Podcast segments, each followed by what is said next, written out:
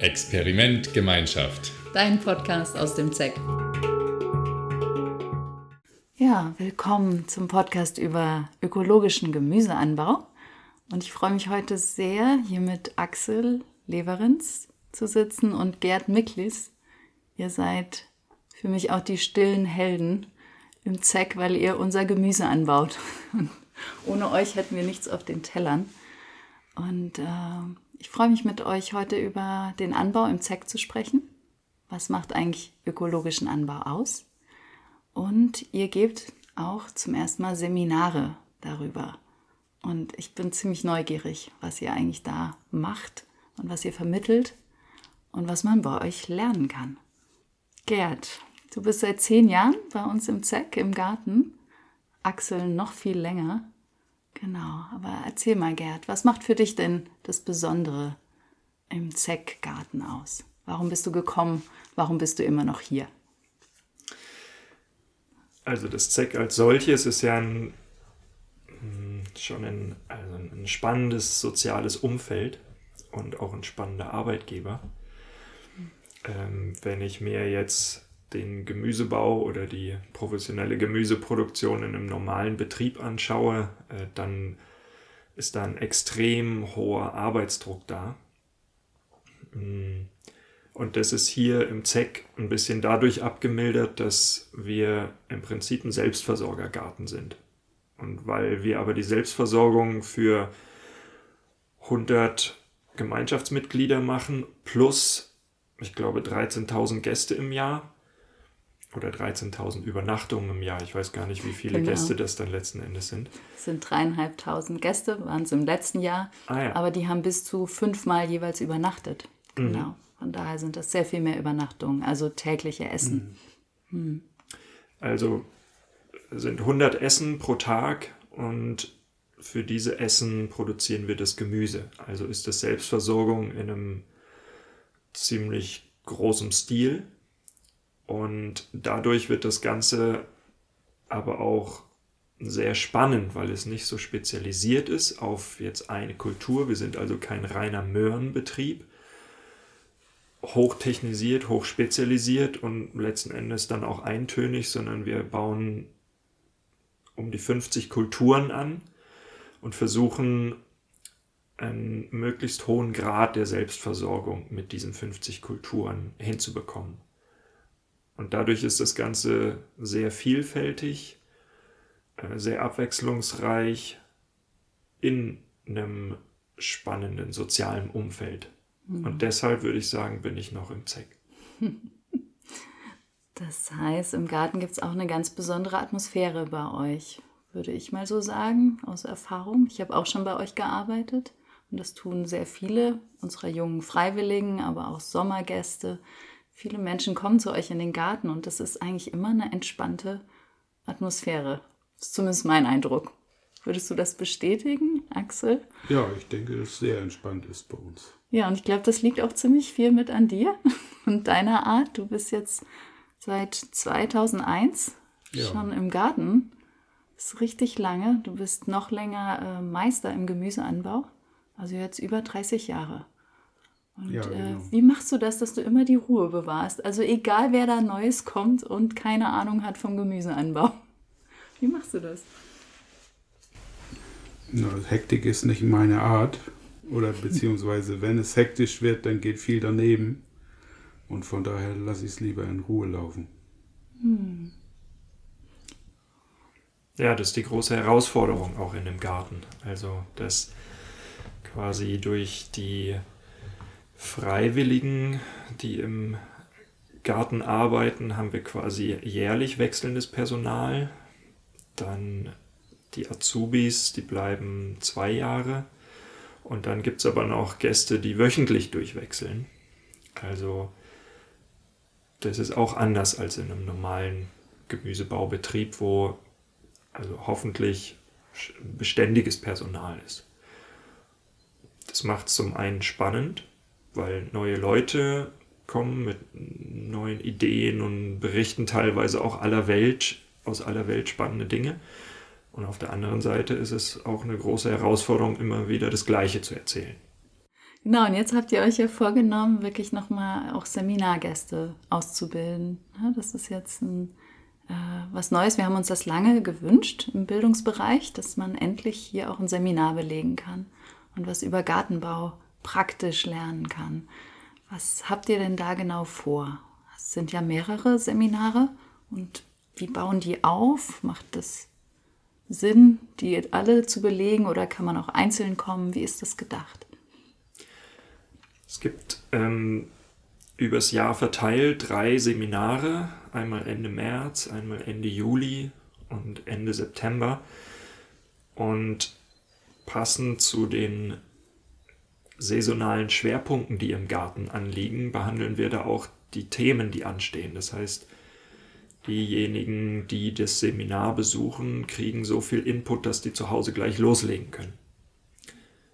Und man kann die einzeln besuchen, die, die Seminare. Man kann die einzeln buchen.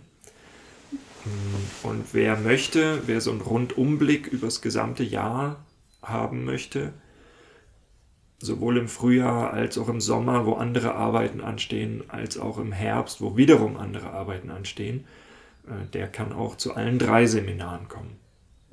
Und die Grundidee ist aber, dass dieses Wissen, was jetzt seit 30 Jahren hier im Garten angesammelt wurde, dass wir das weitergeben möchten. Es ist einfach mm, viel Wissen, was hier den Standort betrifft.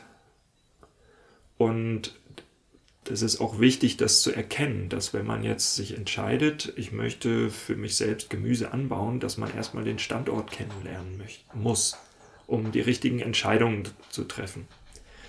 Und diese ähm, kleinen Feinheiten, die kriegt man nicht in einem YouTube 10-Minuten-Video erzählt, sondern mhm.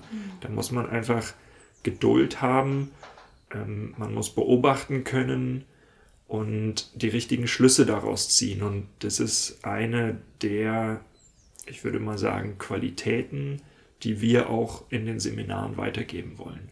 Worauf achtet man? Und was zieht man daraus für Schlüsse, um dann letzten Endes auch nicht deprimiert aufzugeben, weil es nicht klappt? Mhm. Axel, du hast mal gesagt, wenn man mit Gemüseanbau anfängt, dann macht man tausend Fehler. Das ist auch normal. Aber mhm. äh, wenn man in eure Seminare kommt, macht man wahrscheinlich einige weniger. Was macht ihr, damit ihr diese ganzen Tonnen an Gemüse so erfolgreich erntet? Na, wichtig ist, dass man halt einen äh, satzweise Anbau hinkriegt. Das heißt, dass man nicht alle äh, 2000 Salate, die man das Jahr pflanzt, auf einmal pflanzt, weil mhm. dann müssen in sechs Wochen alle Salate geerntet werden, sondern dass man alle 14 Tage oder alle drei Wochen einen neuen Satz Salat pflanzt und die 2000 Salate auf, die, äh, auf das Jahr verteilt. Ihr baut wirklich 2000 Salate an? Noch mehr wahrscheinlich. Wahrscheinlich da kommen wir nicht mit aus. Ja. So. 400 Kisten mal 10 sind 4000.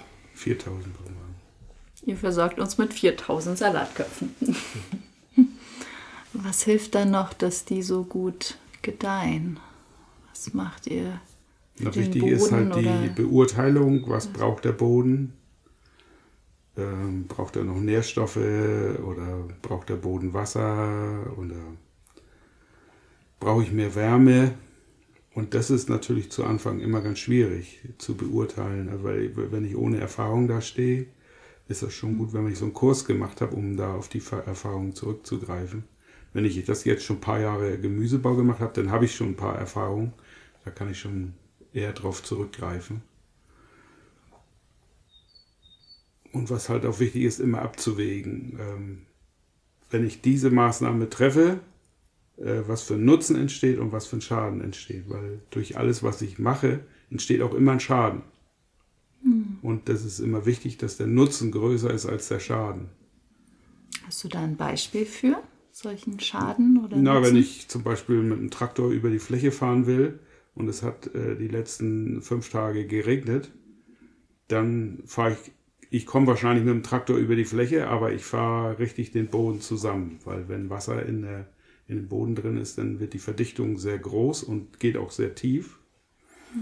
Und wenn ich da äh, lieber drei, vier Tage noch warte, dann ähm, ist die Verdichtung nicht groß und der Arbeitserfolg ist dann viel größer. Das heißt, ihr seid ziemlich verbunden auch mit dem Garten, mit dem Wetter, der Natur, die da wirkt. Genau. Das heißt, es sind viele, viele Faktoren, die, die du mitdenkst quasi, wenn du handelst. Ja, ich gucke ungefähr 10 bis 20 Mal am Tag, wie das Wetter wird. Das ist ein Dam damit ich praktisch immer richtige Entscheidungen treffe. ja. Weil wenn, wenn in zwei Tagen das Wetter anders wird, dann kann es sein, dass ich jetzt die Aussaaten machen muss, weil die ich eigentlich vielleicht in zwei Tagen machen wollte, aber weil das dann Regen gibt, geht es nicht mehr. Das heißt, du hast auch einfach richtig viel Erfahrung mit dem Klima hier in der Region, mit dem Wetter und was das für eine große Rolle spielt. Ja, Ähm, hat sich da was verändert, würdest du sagen? Es gibt klimatisch auch einen Wandel hier im ja Garten? bis, bis 2016 hat es immer ab 15. November tierisch geregnet, also eigentlich den Winter über. Und das ist nicht mehr so. Also der Winter, das regnet nochmal im Winter, aber nicht, dass es durchgehend äh, ab 15. November regnet. Und äh, das hat dazu geführt, dass der Boden im Untergrund immer mehr trocken wird. Und wir müssen viel mehr Wasser geben, damit die Pflanzen, die hier oben aufwachsen, die kriegen von unten gar kaum noch Feuchtigkeit, sondern wir müssen sie von oben mit Wasser ernähren. Das heißt, ihr bewässert auch viel mehr? Wir bewässern mehr, ja. Ja. Sonst war immer im Frühjahr auf alle Fälle genügend Wasser da. Und jetzt ist es so, wenn wir im Frühjahr pflanzen, dass wir schon kurz nach der Pflanzung oft gießen müssen. Das war sonst nicht. Also da brauchte man nicht gießen, weil da war genug Wasser im Boden und es zog von unten Wasser nach. Das ist jetzt nicht mehr. Das heißt, das ganze Thema Bewässern wird immer wichtiger. Also nicht nur in Dürresommern, sondern insgesamt. Also ihr, weil das ist ja dann auch eine Kunst, oder? Wie bewässere ich richtig? Wie bewässere ich ökologisch? Bewässern wird wichtiger, aber vor allen Dingen äh, darauf zu achten, dass der Boden eine Wasserhaltekraft hat. Weil wenn ich nur Sand habe, da kippe ich Wasser drauf, das fließt durch und dann da, da hält nichts. Ja. Und wenn ich viel Humus drin habe, dann hält der Boden äh, das Wasser halt viel länger. Okay, was kann ich denn tun, damit die Feuchtigkeit besser gehalten wird im Boden? Habt No. ihr da Tipps? Humusaufbau, also, für, also sehr viel Humus. Entweder dazu tragen über Kompost und andere Möglichkeiten der organischen Versorgung. Oder aber ähm, Gründüngung äh, auf der Fläche haben, sodass praktisch immer grüne Pflanzen die Bodenbakterien ernähren und die dann wieder den Humus aufbauen. Also ab, absterbende Pflanzenteile werden immer zu Humus aufgebaut. Und ähm, es ist quasi wichtig, dass der Boden lebendig bleibt. Verstehe ich dich da richtig? Also solange Pflanzen drauf sind, bleibt da auch was im Boden lebendig. Und wenn ich zum Beispiel so eine Brachfläche habe, es Also gibt wenn- kaum wenn ich- Brachflächen im Garten, ist mir aufgefallen. Ne? Da Ja. liegt jetzt nie, nie die Erde blank. Das ist wahrscheinlich Also wir, Absicht. wir grünen immer sofort wieder ein, wenn es geht. ja. Und das Wichtige ist halt zu verstehen, dass man nicht die Pflanzen ernährt, sondern eigentlich das Bodenleben ernährt. ah, Und das mal mehr. Bodenleben ernähre ich nur dann, wenn ich eine grüne Pflanze auf der Fläche habe, die gibt Zuckerwasser ab in den Wurzeln an die Bodenbakterien. Weil die äh, Pflanzen haben halt die Möglichkeit, Photosynthese zu machen, die können Zucker aufbauen. Das können die Bakterien nicht. Und die geben das ab, weil sie in Symbiose mit den Bakterien leben und die Bakterien scheißen umso mehr und das ist wieder der Dünger für die Pflanzen und es sterben auch ganz viele Bakterien ab, weil je mehr Bakterien im Boden sind, desto mehr sterben auch ab und die sind wieder Dünger für die Pflanzen. Okay, das heißt, jetzt hast du die Gründüngung ganz gut erklärt und warum ihr die macht. Ähm, Gibt es noch anderes, was ihr für Bodenaufbau tut? Ich denke da auch gerade an Therapreta. Ist das was, was ihr mal so ad hoc erklären könnt? Oder muss ich da einen extra Podcast zu machen? Ja. Äh, Ja, Terra Preta ist sicherlich ein extra Podcast, aber was wir im Garten tun, wir bringen jedes Jahr im Frühjahr ähm, relativ viel Kompost aus, so zwischen 40 und 60 Kubikmeter, die wir hier auf 5000 Quadratmeter verteilen. Ähm, und das ist eine Mischung aus ähm, verrottetem Pferdemist, verrottetem Laub, also Laubkompost und Terra Preta. Und diese Mischung, die bringen wir auf unseren Parzellen aus und zwar nicht in einer homöopathischen Menge, sondern in einer stattlichen Menge. Und das macht sich ganz klar in unseren Humuswerten, die wir jetzt auch wieder durch die Bodenanalyse bestätigt bekommen haben, bemerkbar. Und auch da, also bei allen drei Komponenten gibt es Dinge, auf, auf die man achten muss. Also das, was man da einbringt, dass das nicht mh, eine gegenteilige Wirkung hat. Ja, zum Beispiel ähm, das Laub hat eher die Tendenz, ähm, sauer auf dem Boden zu wirken, also müssen wir Kalk zufügen, um das wiederum auszugleichen. Kann auch bei der Terra Preta passieren, je nachdem, wie da die ähm, Verrottung geführt ist. Und bei Mist, äh, der Mist darf nicht zu frisch sein, sondern er muss abgelagert sein, um nicht irgendwelche Schädlinge anzuziehen. Sonst habe ich zwar Möhren angebaut, aber die sind total durchlöchert und ich mag sie in der Küche gar nicht mehr nehmen. Mhm. Also es, mh, hm, wir tun, tun was für den Boden und wir müssen aber auch wissen, was wir da tun. Sonst geht der Schuss nach hinten los. Mhm. Und ähm, fügt ihr denn auch sonst Dünger hinzu oder ist das ein Thema oder Braucht es das dann noch bei diesem Bodenaufbau?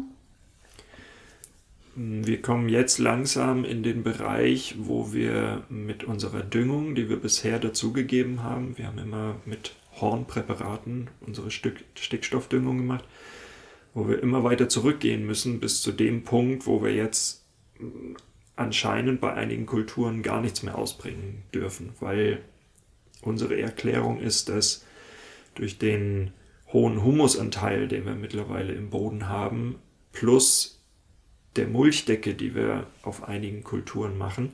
Das heißt, ähm, Grasschnitt von Wiesenflächen, die wir, den wir zwischen den Pflanzen ausbringen, ähm, dass das in Kombination ausreicht, um genügend Düngung für die Pflanze zu liefern.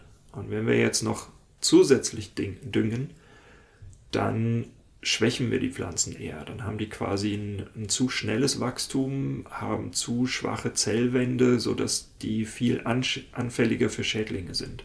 Hm. Aber das heißt auch, ihr müsst bei so einem guten Bodenaufbau gar nicht mehr viel düngen. Das ist ja ein Traum.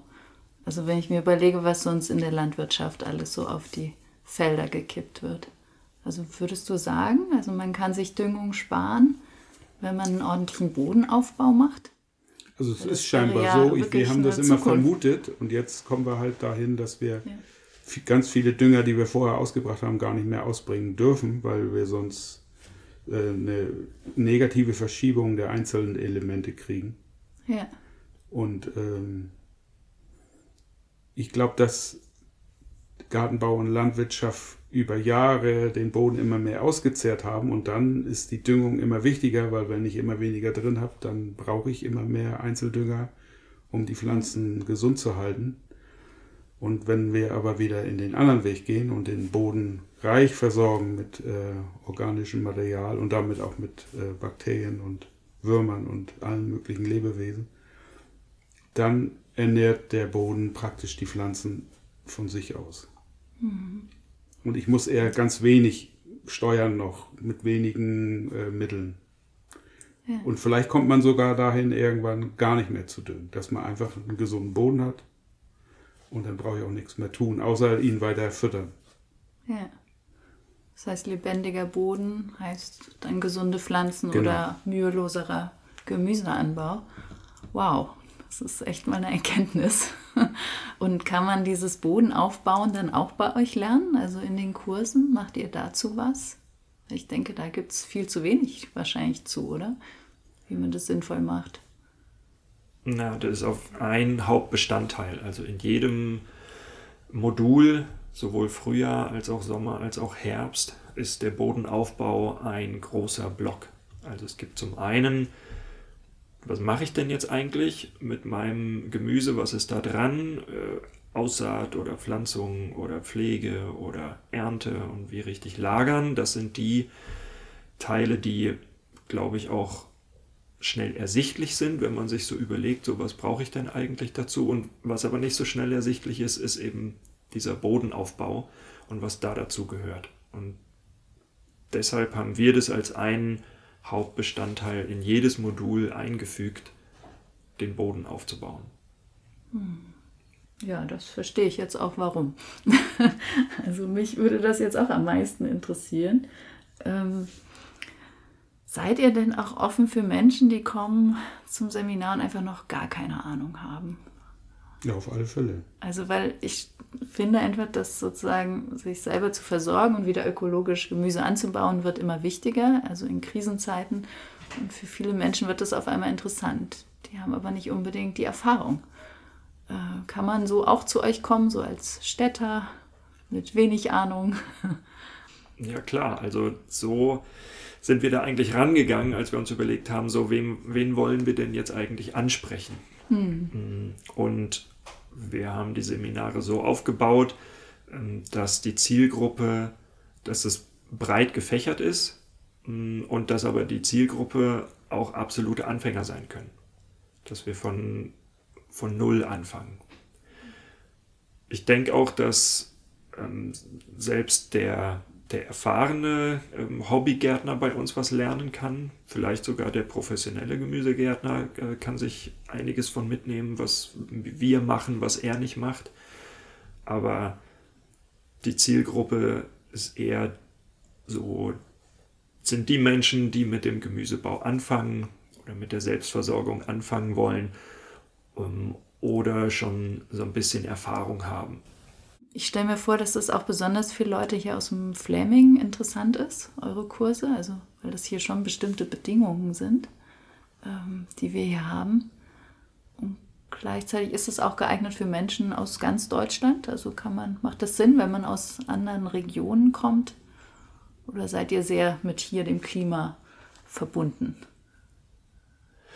Wir sind auf jeden Fall mit dem Klima hier verbunden und haben hier für diesen Standort auch unsere Kenngrößen, zum Beispiel der 20. Mai und die erste Oktoberwoche. Das sind die zwei Kenngrößen, die einfach für hier ganz wichtig sind. 20. Mai ist der Stichtag, an dem wir keinen Frost mehr haben. Das heißt, da können dann alle frostempfindlichen Kulturen rausgepflanzt werden. Macht man das vorher, läuft man Risiko, dass sie abfrieren, dass sie kaputt gehen. Die erste Oktoberwoche ist wieder die Woche, wo der erste Frost eintreten kann. Das heißt, alle frostempfindlichen Kulturen, die bis dahin hoffentlich gewachsen sind, sollte man bis dahin dann entweder abgeräumt haben oder so gut im Blick halten, dass irgendein Frost nicht die Kürbisse kaputt macht oder die Zucchini, die da noch draußen dranhängen. Das wäre auch wiederum schade. Das ist ja ein ziemlich kurzer Zeitraum, oder? Für, für, für, ein paar Gewächse halt. Nicht für alle, ja. aber man muss das im Blick halten. Wenn man Zucchini gepflanzt hat, äh, ist es halt wichtig, frostfrei zu haben. Okay, und ihr baut trotzdem ja vorher und nachher an, aber sozusagen die frostfreie Zeit ist sehr kurz dann. Ist Wir pflanzen auch äh, Zucchini äh, vier Wochen eher ähm, vor dem Termin, aber wir decken dann den Zucchini-Bereich ab, wenn mhm. Frostnächte kommen. Mhm sind dann manchmal so vier, fünf Nächte im Monat, wo man abdecken muss in der Nacht. Und es ist aber auch für Menschen möglich, ähm, die jetzt nicht hier aus der Region kommen, oder nicht möglich, sondern ich glaube hilfreich. Es gibt zwar in den anderen Regionen andere Kenngrößen, andere äh, Daten meinetwegen, wenn ich jetzt an Baden-Württemberg, irgendwo äh, Freiburg, Breisgau denke, da ist die Frostgrenze ähm, auf jeden Fall weiter nach vorne und nach hinten raus verschoben. Also der, die Anbauphase ist wesentlich länger, aber trotzdem sind diese Grenzen wichtig. Und das zu verstehen, ist auch für Menschen anderswo total wichtig. Sonst geht was daneben. Hm. Das klingt auch, als würdet ihr eben mit dem Wetter, mit der Natur zusammen gucken, wann ihr anbaut und wann es sinnvoll ist. Klar. Ja, und nicht dagegen zu gehen. Hm. Ich bin auch wirklich immer beeindruckt, also was da, wie viel und vielfältiges Gemüse bei rauskommt. Also wir haben ja irgendwie Salatgurken zum Beispiel aus dem Garten, die sehen aus wie gekauft. Also die sind riesig und so kannte ich das vorher nicht aus Eigenanbau. Also das hat einfach auch eine Qualität, was ihr anbaut und eine, eine Größe. Und ähm, da habe ich nochmal die Frage, warum machen wir nicht 100% Selbstversorgung? Also ich habe mich das früher immer gefragt. Ich weiß, wir haben eher so 75, im Sommer auch höher, aber so übers Jahr, glaube ich, verteilt 75. Äh, woran liegt es? Warum gehen wir nicht höher, wenn ihr so erfolgreich eigentlich anbaut?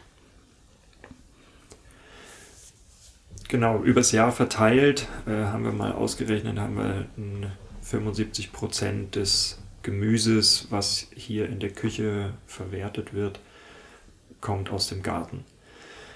Hm, sicherlich könnten wir das noch höher treiben.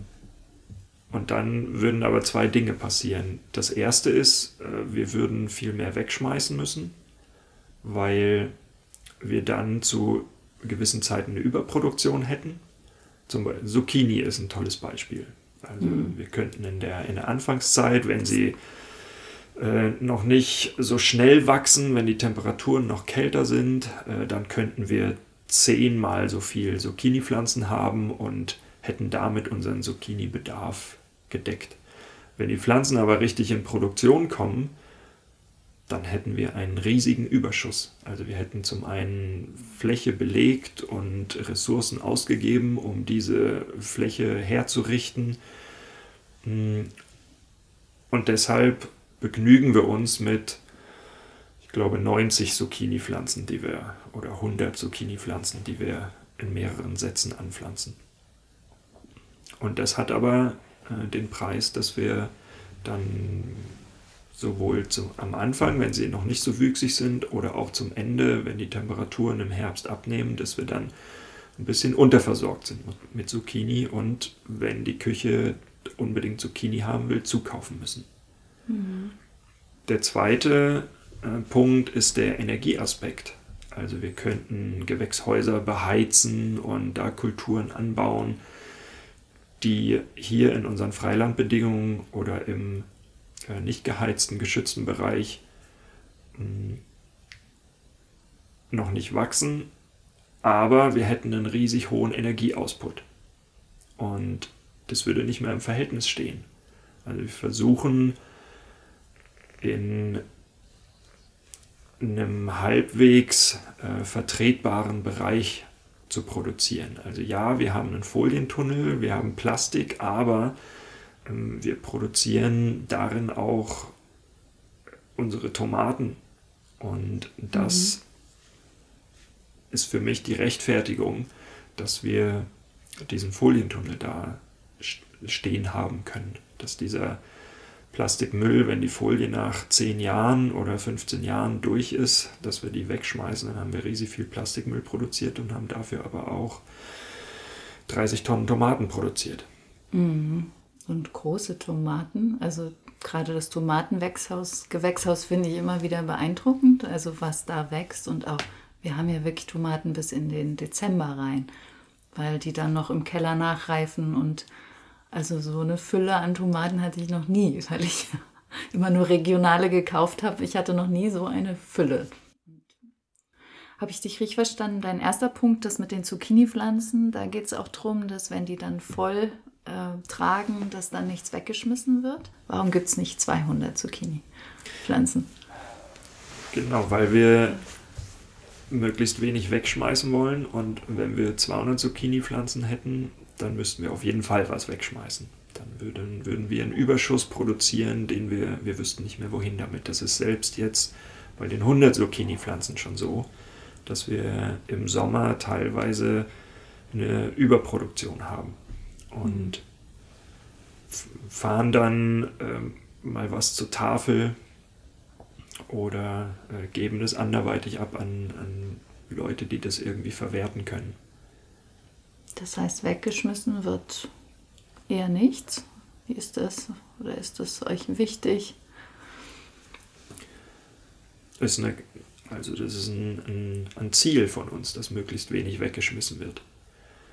Und an diesem Ziel arbeiten wir ständig. Also sowohl mit der Anpassung von Mengen, von Anbaumengen, als auch mit den Lagerbedingungen.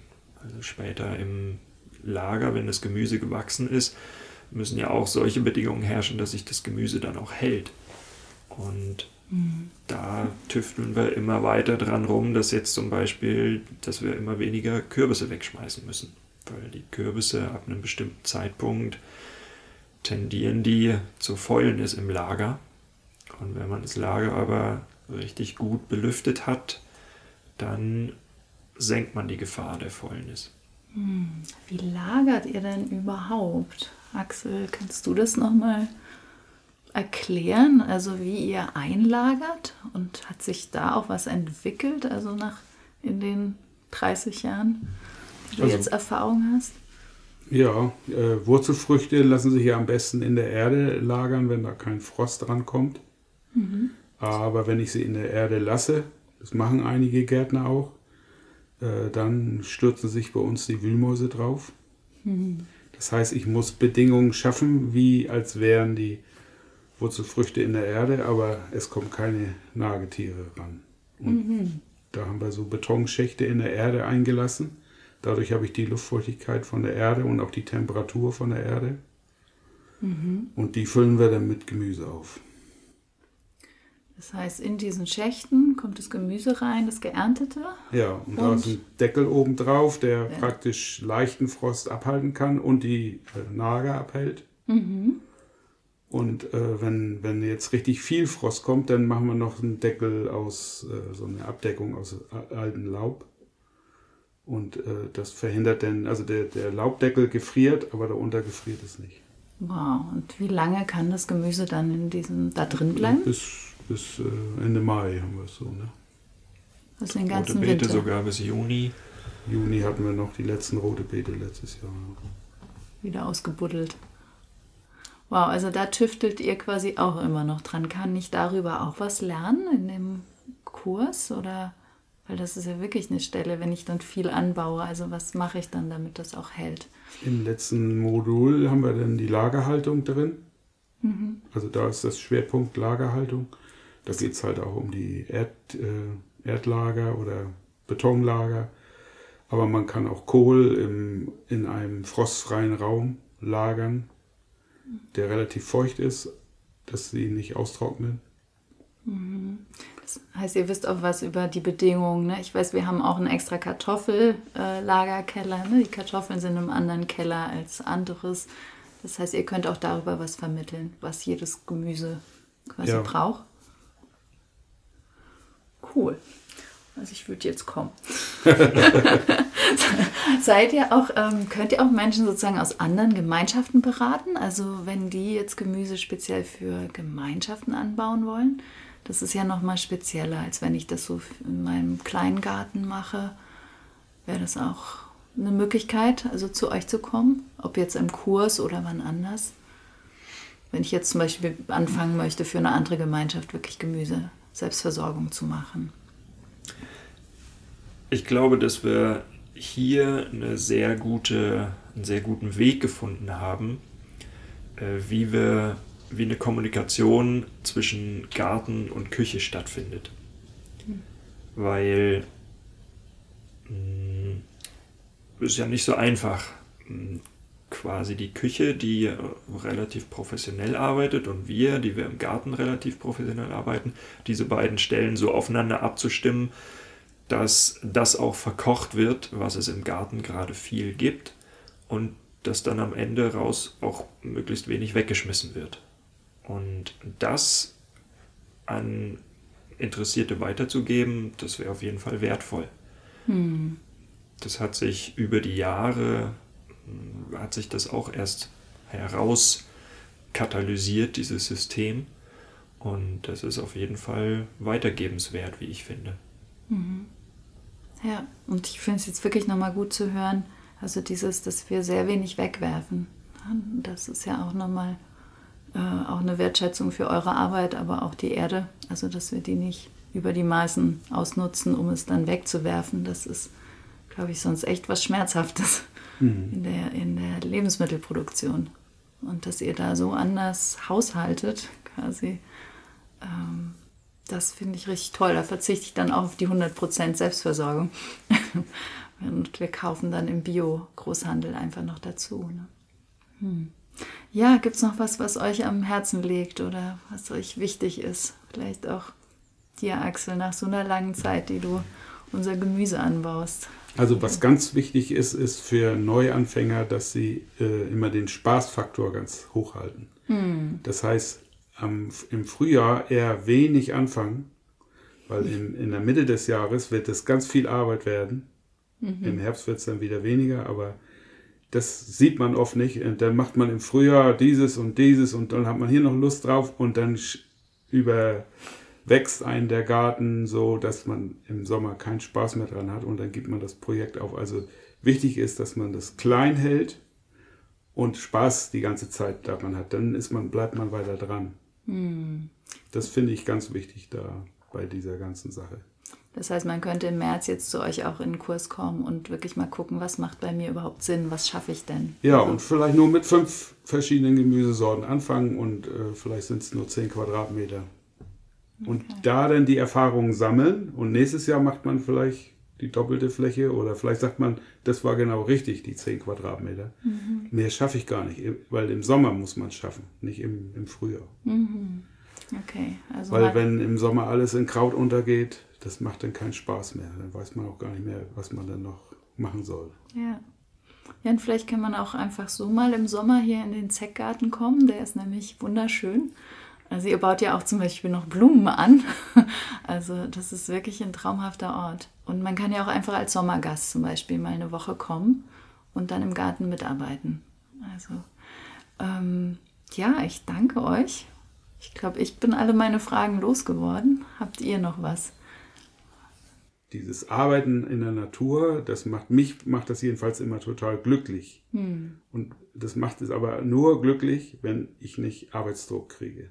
Yeah. Also wenn ich praktisch die Sinne offen halten kann, äh, auch mal eine Zeit lang nichts tun und einfach nur beobachten und, und wenn es nur die Vögel beobachten sind oder ein Wurm oder ein Käfer, den ich neu entdeckt habe, dass man für sowas Muße hat und äh, nicht hm. machen, machen, machen, dass ich den Tag äh, möglichst optimal nutze, dass das Kraut mir nicht über den Kopf wächst. Ja. Das heißt, ihr unterstützt auch, dass man sich nicht überfordert, sondern die Freude daran ja, behält. Auf alle Fälle. Und die Muße dabei ist. Okay. Ja, vielen Dank. Dann freue ich mich auf das nächste Gartenjahr und danke euch echt auch im Namen der ganzen Gemeinschaft wirklich für eure Arbeit. Das ist ja, so schön. kostbar für uns. Ja, danke. Danke gleichfalls. Und danke fürs Gespräch. Gerne. Wenn dich aus dieser Episode etwas bewegt hat, schick uns gerne deine Bewertung oder ein Feedback. Und wenn es dir gefallen hat, abonniere uns einfach oder besuche uns auf www.zeck.de.